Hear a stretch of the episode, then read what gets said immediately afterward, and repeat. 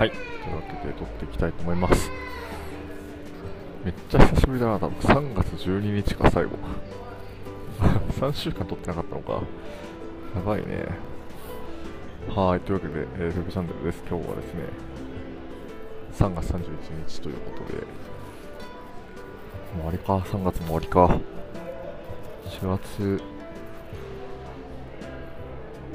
そうだね。1個発表としては4月17日に16日か、17日の直でフライトを取りましたということで、はい、今はですね、えー、っとコロンビアのメデジェンという街に、えー、っといましてというか、空港で待機をしていてですね、これからカンクンっていう、まあ、結構有名かな、メキシコのリゾート地に向けてのフライトで、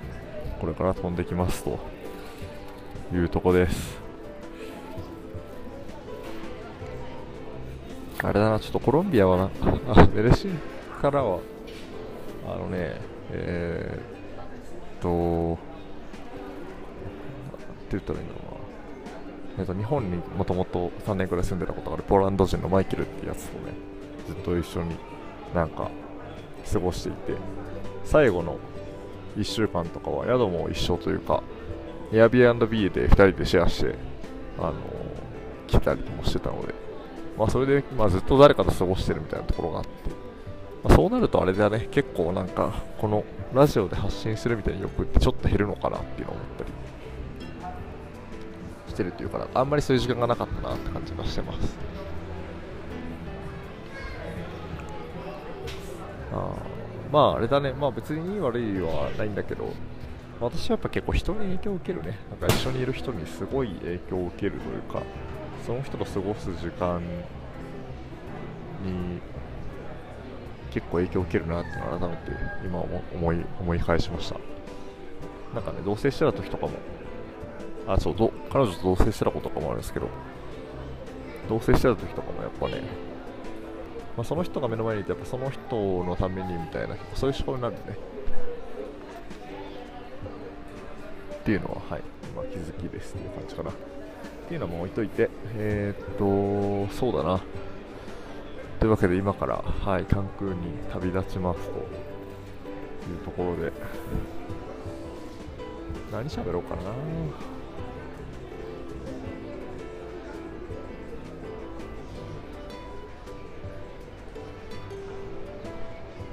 コロンビアの道のりまとめるかはい。多分ね、前回の話がね、エピソがメデジェンネっていう街についてだったんですけど、コロンビアはですね、結局、いつからいたんだろう？えー、っと、多分2月なんだよな。そうだよね、ボゴタに着いたのが、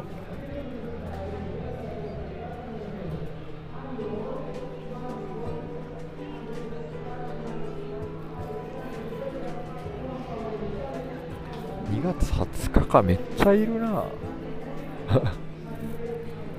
1週間2週間3週間4週間5週間ちょっとかな。最長ですねコロンビア。あめっちゃ楽しかったなコロンビア。って思ってます。はい。というわけで振り返りをしていきたいと思うんですけど最初はですね1週間ぐらいえーと、ボゴタっていうあの首都の町に行ってここはね標高が 2600m ぐらいあって結構寒いんですけどその町で過ごしてました、まあ、何したかっていうとあれかな、まあ、1人こっちで駐在してるえっ、ー、と商社の子かな。の友達とつないでもらって、まあ、その子にいろいろねなんか案内してもらって駐在ライフの話とか聞いたりとか。あとはあれかな、なんか山登ったりとか、展望台かな、すごい。標高が高いとこ。多分3000メートルぐらいあるところになるんだけど、めちゃめちゃ息切れしたな。すんなり登れるんだけどね。かな。っていう感じで、ボゴタはね、まあ、そんな感じで過ごしていて、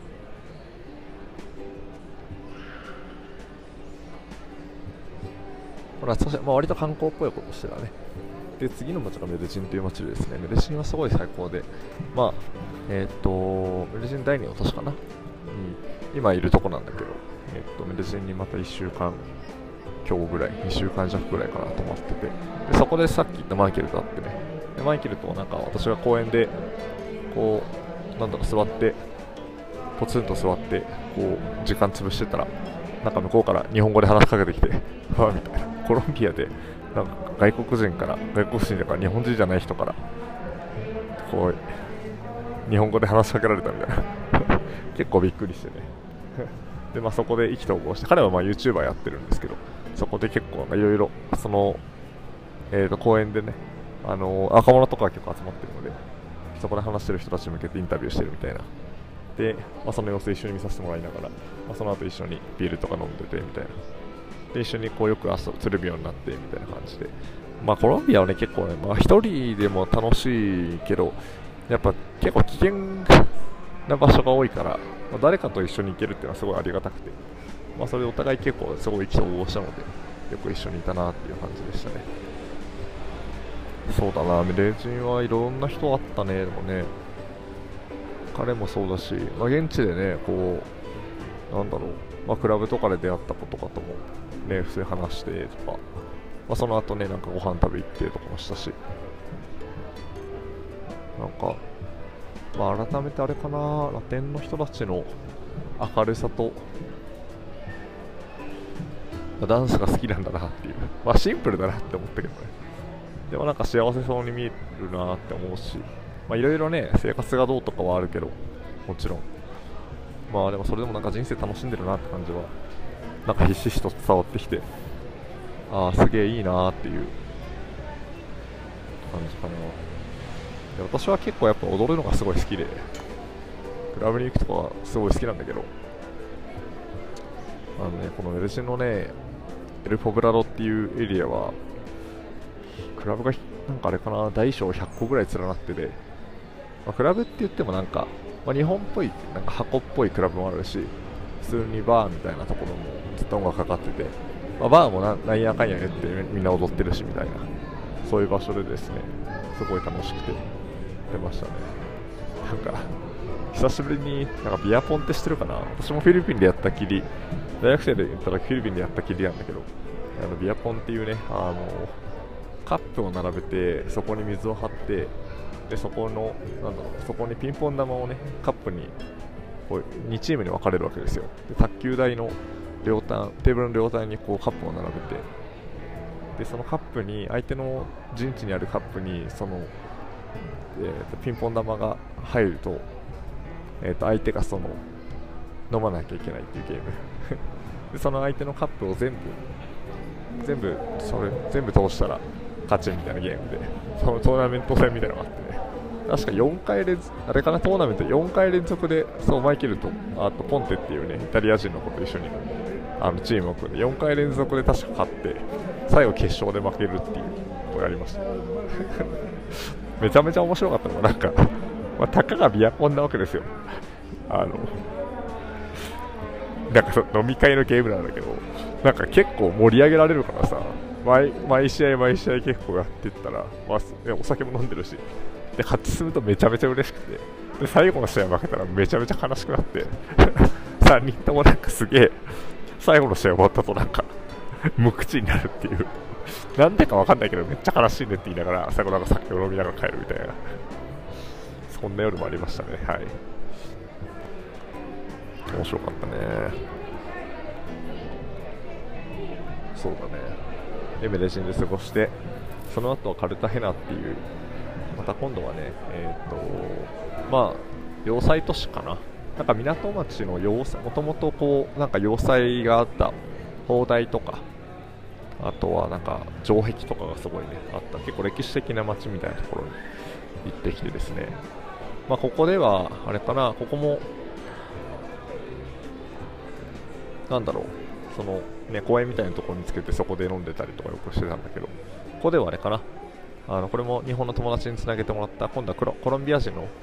こう国際学生会議っていうね私が参加してる日米学生会議のなんか姉妹団体みたいなところがあってまあ、そこであの日本に来たことがあるっていう方とあのつなげてもらって話したりとかしましたね。彼はレオって言うんだけどね。いやでもめっちゃなんだろうすごい印象的だったのは、まあ、コロンビアなんかラテンの人ってイメージ湧く人いるかもしれないけど、まあ、結構こうまあ、不真面目って言ったらあれだけど、まあ、そんなにさ、仕事とかはこうちゃんとやらず、まあ、真面目にやってる人もいるけど、まあ、ほどほどにして、まあ、日本人と比べたらね、あとはもう遊んでとか、まあ、家族まあ、家族と過ごすとかね、を大事にしてるって感じなんだけど、レオはね、まあ、家族と過ごすの大事にしてるんだけど、めちゃめちゃ働いてて、えっと、朝9時から5時まで1個仕事してて、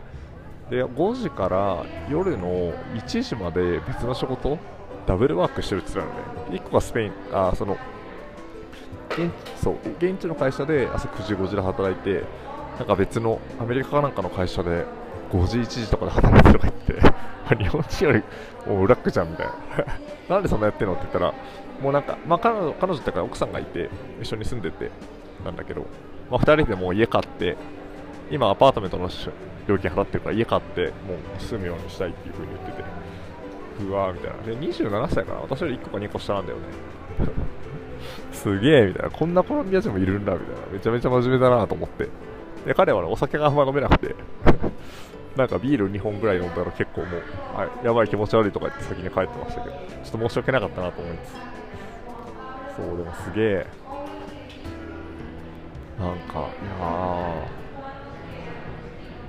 なんかまあいろんなダイバーシティを見られたね。っていうのがありがたかったね。かな。あとはその広場でね結構あのなんかいろんな出し物みたいなことを、まあ、ストリートでやってる人がいてですね。まあなんか伝統的な踊りとかももちろんやってたんだけどなんかあの 一人面白かったのはシャキーラってねまあ知ってるかな？シャキーラはまあコロンビア出身なんですけどえー、っとまあ世界が認めたレゲトンの歌姫って感じかな。あのね、えっと、バルセロナのピケの奥さんだよね。で、シャキーラ、あのまあ、コロンビアの誇りみたいな人なんだけど、まあ、シャキーラの格好をしたおじさんがいてめちゃめちゃお腹出てるんだけど、そのシャキーラの曲に合わせて、なんかおじさんがこう腰を動かしながら踊るっていうのが結局一番盛り上がってたシャキーラおじさん。ちょっと日本の宴会芸と似てんなと思ったんだけど、私はシャキーラおじさんが一番面白くてね、シャキラお普段あんまりチップ渡さないけど、シャキーラおじさんには結構毎回チップ渡してましたね。はい。かな。で、そうだな、カルタヘナからまあ1時間ぐらいのところにあるね、えー、っと火山噴火っていうところ、火山があってですね、えー、っとそこに足を運ぶこともありまして、そこはね、でも楽しかったのなんかね、泥温泉みたいに入れるんだけど、ちょっと私の昔インスタで公開したので、またどっかで、あの、興味ある人は、ストーリーのところにはコロンビアのまとめみたいなところに貼ってあるので、もし興味あれば見てほしいんだけど、あの、マジで泥ないの。泥沼みたいなところに頭まで使ってね、あの、泥人形みたいになれるみたいな。で、面白くて、なんか泥温泉って、なんかね、めちゃめちゃ深いんだよね。深いんだけど、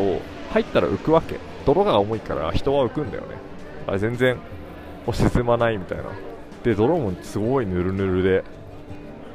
なんか、あれは一生に一今まで体験したことのない感覚でしたね。浮いてるしなんかまあすごいゆっくりだけど泳げるしでも沈まないみたいな。でもぬるぬるすべすべみたいな。であったかいみたいな。すごい面白面白いとこだったな。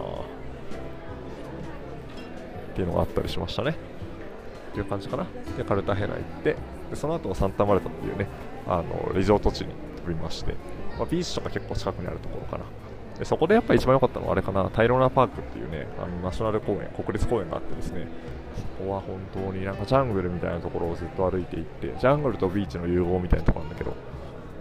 まあ、ビーチはそこそこだったけど、ジャングルはすごい良かったね、なんか、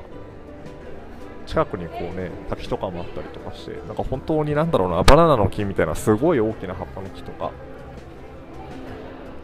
なんかあとは本当ヤシの木みたいなところの中を歩いていくんだけど、なんかすごい日本のやっぱねジャングルと全然違う感じで。あのわすげえココナッツとかもでかいしさ。なんかなんでもいいめちゃめちゃでかいなやっぱ南国だなって感じをする。ようなパークで過ごしたりとかして。で最後えー、っと来たのがバランキージャっていうねコロンビア第4の都市かな。呼ばれてるところに来てここはね全然観光地じゃないんだけど。あの来たんですけどでなんで来たかっていうとたまたま知ったのがなんかその超ラッキーだったんだけどあの今年そのえっと、バランキージャはね毎年カーニバルをやっていてですねでカーニバルがなんか世界で一番大きいカーニバルはあのブラジルのリオデジャネイロなんでリオのカーニバルだけどバランキージャのカーニバルは世界で2番目で大きいって言われてるんだよね。でそのカーニバルに参加してですねあの来ました。参加してっていうか、まあ、観光してきましたって感じ。なんかめちゃめちゃ大きいパレードとかなんかエレクトリカルパレードずっと続くみたいな。で南米のパレード結構面白くてなんだろうな、まあ、種類はいくつかあって、まあ、まあ、2種類かな大きく分けて、まあ、あ3種類かな。1種類はなんかこうもうなんだろう。車みたいな大きい車みたいなトラックみたいな荷台のところにバンドセットがあってでそこで有名な歌手が歌ってるみたいな。でそれでイエイイエイやるみたいな。っていうのが1種類。でもう1種類は2種類目はねなんかやっぱコロンビア美人輩出国みたいな。ミスワールドみたいな人がすげえいっぱいいるから。なんかそのなんかミスなんとかみたいなのを取った人がなんかそのなんだろう台の上に乗ってみこし担がれてみたいな感じでなんかそこ手を振ってるみたいな。でもう1種類はあれかな。なんかパレードタイムみたいな感じで。なんかいろんなコスチュームを着た人たちが踊ってるみたいな、まあ、そんな感じでやってたんですけど結構まあ楽しかったですね、まあ、日中は暑いんだけどね。そう。っていうのをねずっとこう見てましたって感じ。でパレード中とかやばくてなんかねまあその時 Airbnb 住んでたんだけどなんかなんでかわかんないけどめちゃめちゃなんかどの家もなんか企業用業務用みたいなスピーカーを持ってるの。でその業務用スピーカーを最大マックスにしてでなんか爆本当に爆音なんだよね外なんか家の中にいても聞こえるぐらい爆音でサルサとかそういう音楽を流してで家の前で5人ぐらいとなんか何人かであ踊ってるみたいな。だからそう。っていうすごかったな。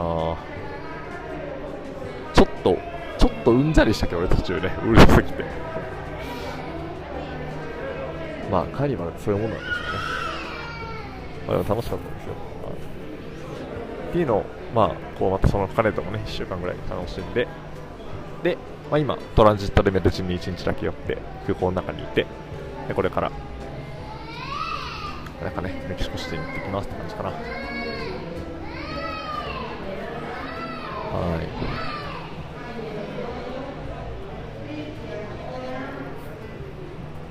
い。メキシコシティじゃない、カンクンか。メキシコに行ってきますって感じだね。いやー、でもなんか、うん。そうだななんか付け出した瞬間ちょっとねちょっと今多分ボーリングはそうそう一旦ちょっと一旦近くまで移動しながらします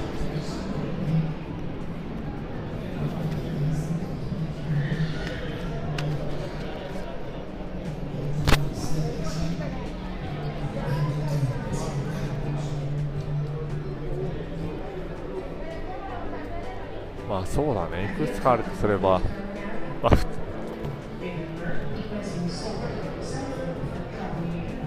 これでもね、やっぱね、こう旅行って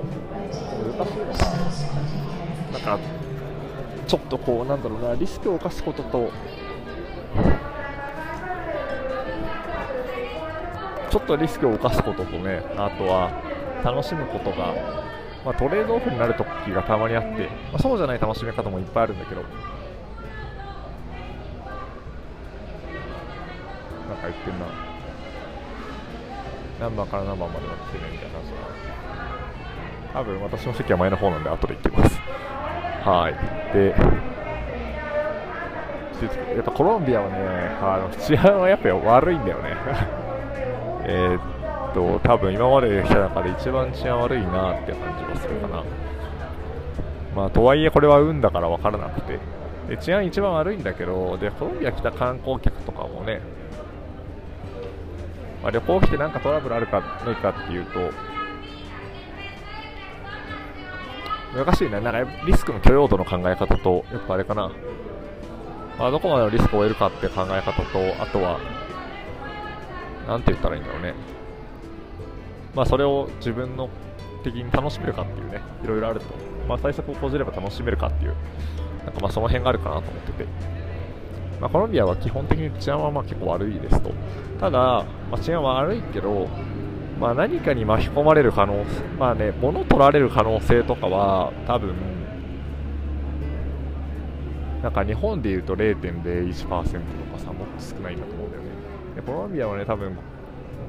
1ヶ月ぐらい滞在してたら5%から10%ぐらいはあるんじゃないかな。物取られたりとか、なんかある可能性って。なんとなくイメージね。5%, まあ、5%ぐらいはあるんじゃないかなっていう感じ。からまあでもさ、それでもマジョリティの人たちはさ、まあ政府で帰ってくるんだけど、まあでもやっぱり、あの、そういう危険はあるよねっていうし、なんかそういうのに近いなっていう感じることもありましたと。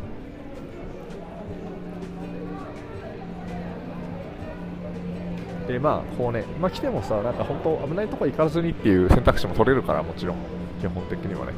あのまあ、リゾートエリアみたいなところに行って、あのなんだろう、ガイドをつけてもらったりとかさ、あと、ね、あの全部気をつけるみたいなことをしていると、まあ、限りなくゼロに抑えることができるっていうのは、まあ、一個あります。あと、お金を使ったらね、ある程度ホテルも、まあ、物価もさ、ホテル私も1000円とか2000円泊まってるし、まあ、それでも全然安全だけど、まあ、もっとなんか安全なエリアの本当に、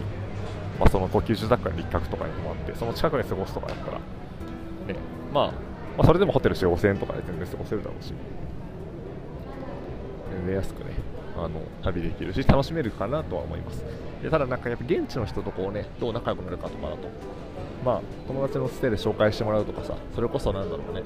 どっかで会った人とそのまま、なんかこう、リスクは共有せず、ちょっと一緒に飲むとかね、なんかそういうのを、まあ、まあ、結構、ね、あの直感的なところもあったりとか、まあ、直感じゃないな、なんかこの人が安心な人かどうかを極めるっていうのはね、まあ、向こうから話しかけられた時は信用しないとか、まあ、飲み物は結構あの睡眠薬入れられる可能性あるから自分のからしか飲まないとか。あとはね、持ち歩くのは携帯と財布で財布はクレジットカード入れとかないとかかな。でやっぱやっぱナイフとガンで脅されて夜道歩いてて昼はほとんどないけど夜道歩いててそれであのね携帯財布出せって言われて取られたみたいな。あのよく聞いたし。あとね一緒にいたマイケルもあのクラブでえっとスリにやってね、えっと、携帯すられてたし。割と身近にありますっていう感じ。だから本当に危険な例は避けてある程度許容度を許容できるエリアに滞在してまあ、それそれで楽しみつつみたいな感じで私はやってたかな。そうだね。でだからまあそうだな。そうだね。だから、私の覚悟としては一応なんだろう、まあ、携帯と財布は取られる可能性あるなってずっと思ってて。でまあ旅もそろそろ最後だし、まあ、それはもうしょうがないなと思って。でクレカなくなるとさ、私今クレカなんか残り1枚しか今使えるのがなくて、旅強制終了になっちゃうから、ちょっと困強制終了というか、なんかウェスタンユニオン使うとかね、結構不便になるの困るなと思って、まあ、それはちょっと避けたかったんですけど、まあ、携帯財布取られる可能性はあるなっていうリスクは、ま、許容してたというか、まあ、しょうがないなっていう。もし出せって言われたら全部よりももう出しますっていう覚悟は持ってたって感じかな。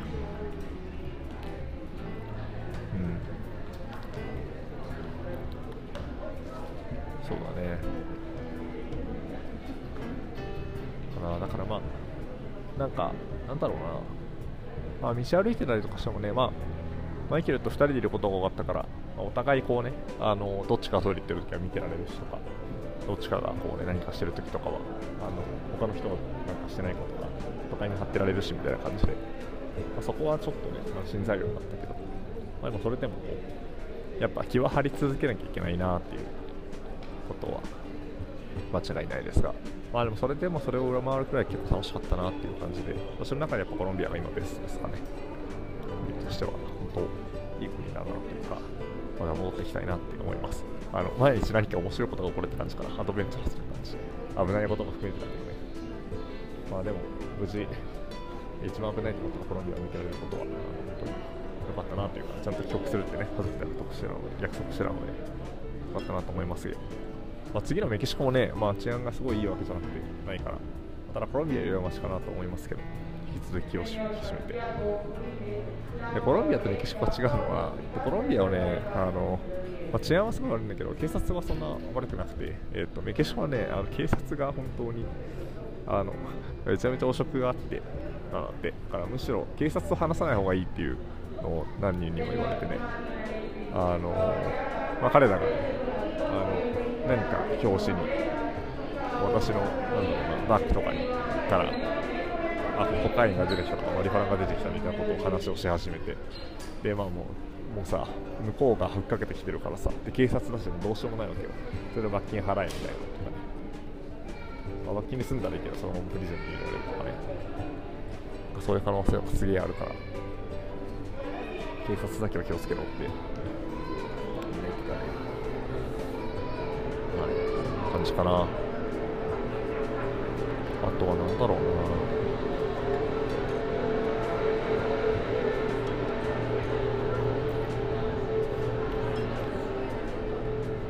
そうだな。旅してて今あれかな。なかなか装備がボロボロになってきてグアテマラで買った新しい靴がちょっとボロボロだしあとあれからメガネがフレームが取れてみたいな。さっき取れてなんかなんとかネジを爪ではめ直したけど。メガネもガタガタになってきてるし。あとなんか1ヶ月前ぐらいに銀歯が取れて。なんとかね銀歯をパコってもう一回大きめの銀歯だからこうはめ直してあの使ってるんだけど。多分なんかの表紙また取れる3回ぐらい取ってるから。みたいな感じで。なかなか満身創痍旅装備が満身創痍になってきましたけど、まあ、あと23週間だからね、まあ、無事乗り切って早く帰ったら歯医者に行こうかなと思っていますけど。っていう感じかな。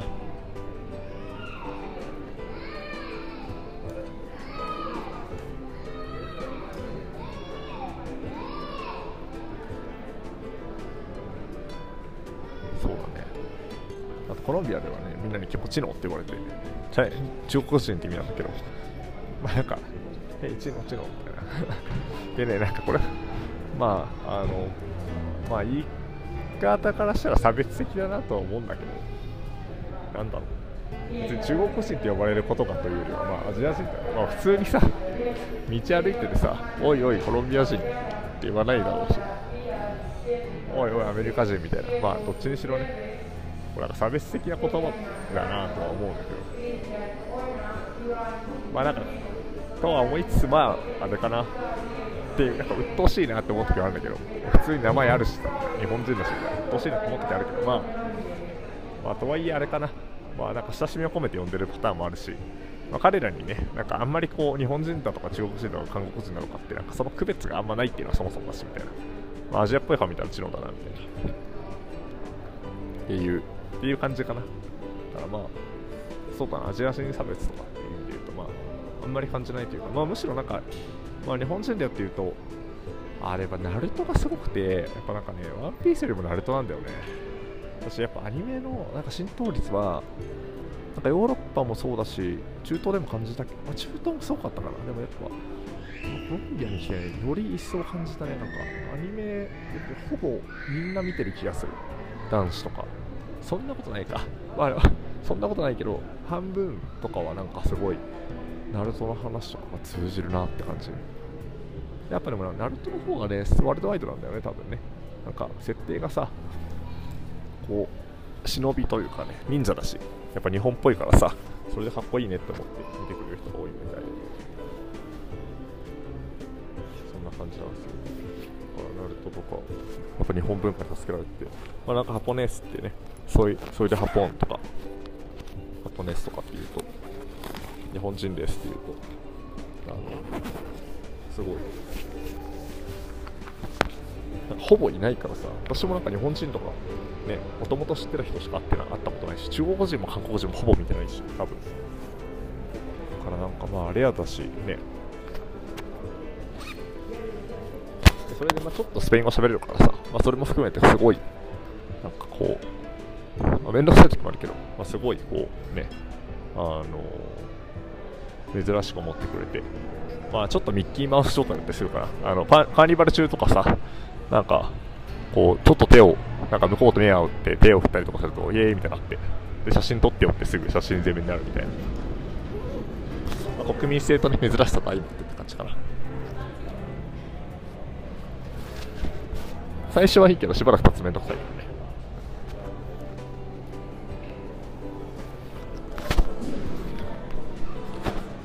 まあそんな感じかな。ま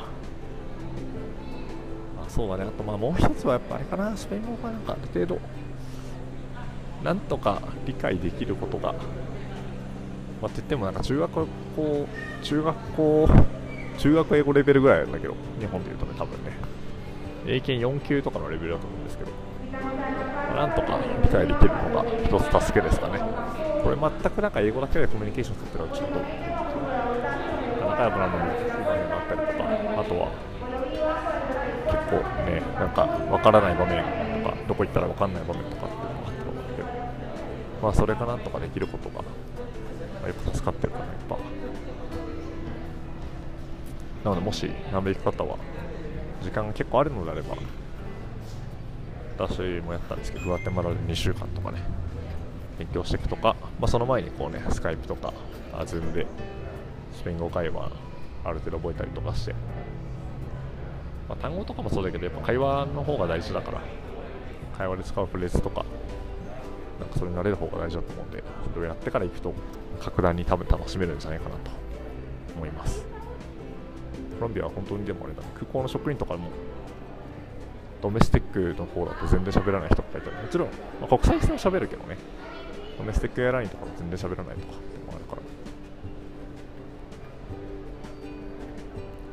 じかな。